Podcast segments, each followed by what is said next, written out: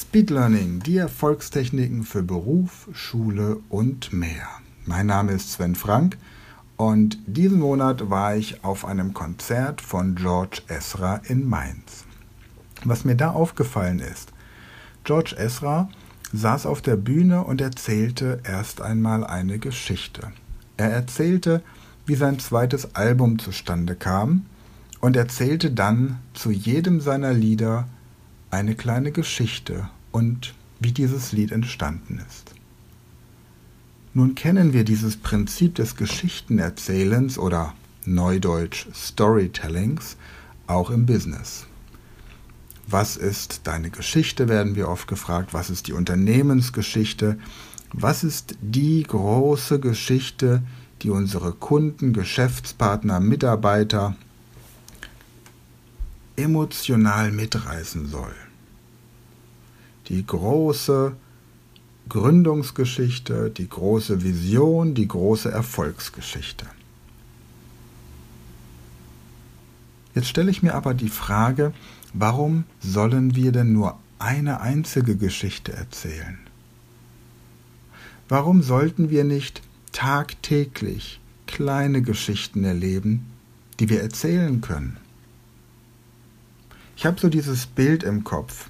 Irgendwann dieser Schaukelstuhl auf der Veranda des Hauses, die Enkelkinder um einen herum, und dann erzählt man Geschichten aus seinem Leben. Und dann sind es keine Geschichten von irgendwelchen besonderen Finanzabschlüssen oder Fusionen oder von irgendwelchen Entlassungswellen. Das sind vielleicht Geschichten von Atlantiküberquerungen, von Fahrten ans Nordkap, von kleinen Dingen wie einem Konzert, Frühstück auf seinem Boot, Pflanzenkunde auf dem Spielplatz mit den kleinen Enkeln, mit Kindern, aber auch Menschen, denen man begegnet ist, außerhalb eines All-Inklusiv vier Sterne oder fünf Sterne oder wie viel Sterne Hotels. Menschen auf der Straße, denen man begegnet ist, von denen man irgendetwas gelernt hat, mit denen man etwas erlebt hat. Einladung zu einer Geburtstagsfeier in Griechenland bei wildfremden Menschen. Ein Abendessen, bei dem man für eine italienische Familie, die einem die Ferienwohnung zur Verfügung gestellt hat, etwas Deutsches gekocht hat. Teilnahme am Race Across America, dem härtesten Radrennen der Welt. Und so in zwölf Tagen mit 30 km/h einmal quer durch die USA gefahren.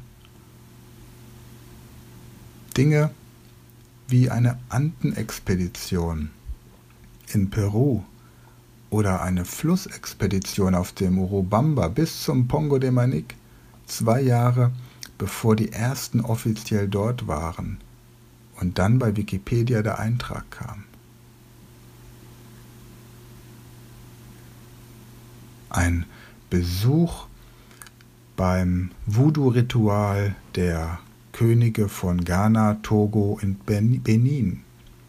Geschichten, die etwas Außergewöhnliches darstellen, aber auch die ganz kleinen Geschichten. Ist es nicht die Aufgabe eines jeden Menschen, möglichst viele kleine Geschichten zu erleben? zu sammeln, damit man sie erzählen kann, damit man die Menschen inspirieren kann, etwas aktiv zu gestalten. Wenn ich mich mit Vorstandsvorsitzenden, Entscheidern und Topmanagern unterhalte, dann kommt oft so ein bisschen Wehmut durch. Diese Menschen erzählen mir, sie haben alles, aber nicht die Zeit, es zu genießen. Umgekehrt, hier bei uns im Dorf, wenn wir uns beim Markt donnerstags auf ein Glas Wein treffen, auch da, die Menschen haben große Probleme, wenn zum Beispiel Schulferien sind oder der Kindergarten drei Wochen schließt, ihre Kinder zu betreuen. wenn die Großeltern vielleicht nicht unmittelbar in der Nähe wohnen oder das Verhältnis etwas angespannt ist. Da gibt es keine Geschichten zu schreiben, da gibt es keine Geschichte wie drei Wochen Zeit, um ins Schwimmbad zu gehen, die verschiedenen Spielplätze zu erkunden, Ausflüge auf dem Boot zu machen, Cabrio zu fahren, Pflanzenkunde zu betreiben, auf Bäume zu klettern, Trampolinwettbewerb, den Streichelzoo zu gehen. Drei Wochen Zeit für die Kinder. Da gibt es keine Erfolgsgeschichten. Und dann sitzen die Eltern auf den Spielplätzen und schauen sich ihre Handys an. Und dann sitzen die Menschen auf dem Boot und treffen sich mit irgendwelchen Geschäftspartnern und haben keine Zeit, es zu genießen. Das Boot bleibt im Hafen, man trifft sich auf ein Gläschen irgendwas und verlässt das Boot dann wieder, während die anderen mit ihren Kindern eine Segeltour von drei Tagen auf der Mars unternehmen und die Kinder danach mit Geschichten gefüllt zurück in den Kindergarten oder in die Schule gehen. Eine Fremdsprache zu lernen, um neue Geschichten mit anderen Menschen, anderen Kulturen, anderen Nationalitäten zu erleben. Da sieht man die Lebensgeschichten von Heinrich Schliermann, der Troja entdeckte und eine Sprache lernte, indem er jeden Tag eine Stunde las, laut las sich einen Diener bestellte, der einfach nur zuhörte und freundlich nickte, weil er kein Wort verstand, aber eine Stunde am Tag zuhörte. Und nach drei Monaten konnte Heinrich Schliermann die Sprache. Und das wiederholte er mehrfach und so konnte er mit den Menschen dort sprechen.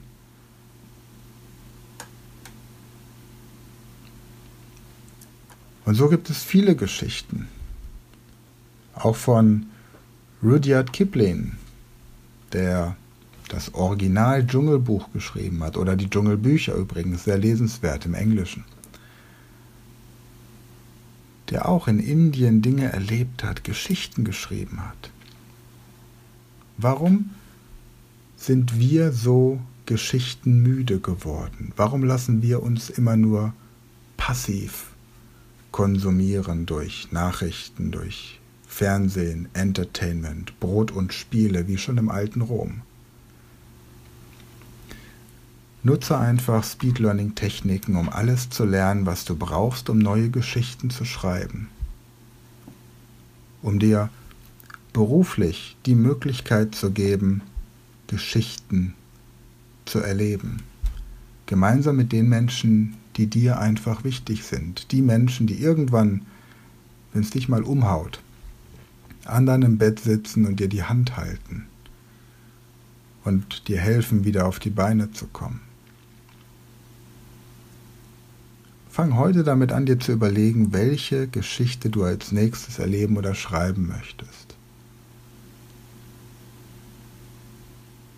Baue dir eine Art Traumschloss und starte mit dem Fundament, um darin wohnen zu können. Geschichten sind wichtig für deine Psyche, damit du gesund bleibst. Geschichten zu leben und zu erleben, schützen dich am besten vor Depressionen, Angstzuständen, Burnout und psychosomatischen Erkrankungen. Denn das, was wir früher vor der Industrialisierung den ganzen Tag gemacht haben, waren genau diese Geschichten. Viele davon sind überliefert, aber wir brauchen nicht die alten Geschichten, wenn wir unsere eigenen neuen jetzt jeden Tag schreiben können. In diesem Sinne freue ich mich darauf, wenn wir beide uns einmal persönlich in der Realität begegnen und unsere gemeinsame Geschichte schreiben können. Und bis dahin viel Spaß bei deiner nächsten Geschichte. Freue mich, wenn du mir bald davon erzählst.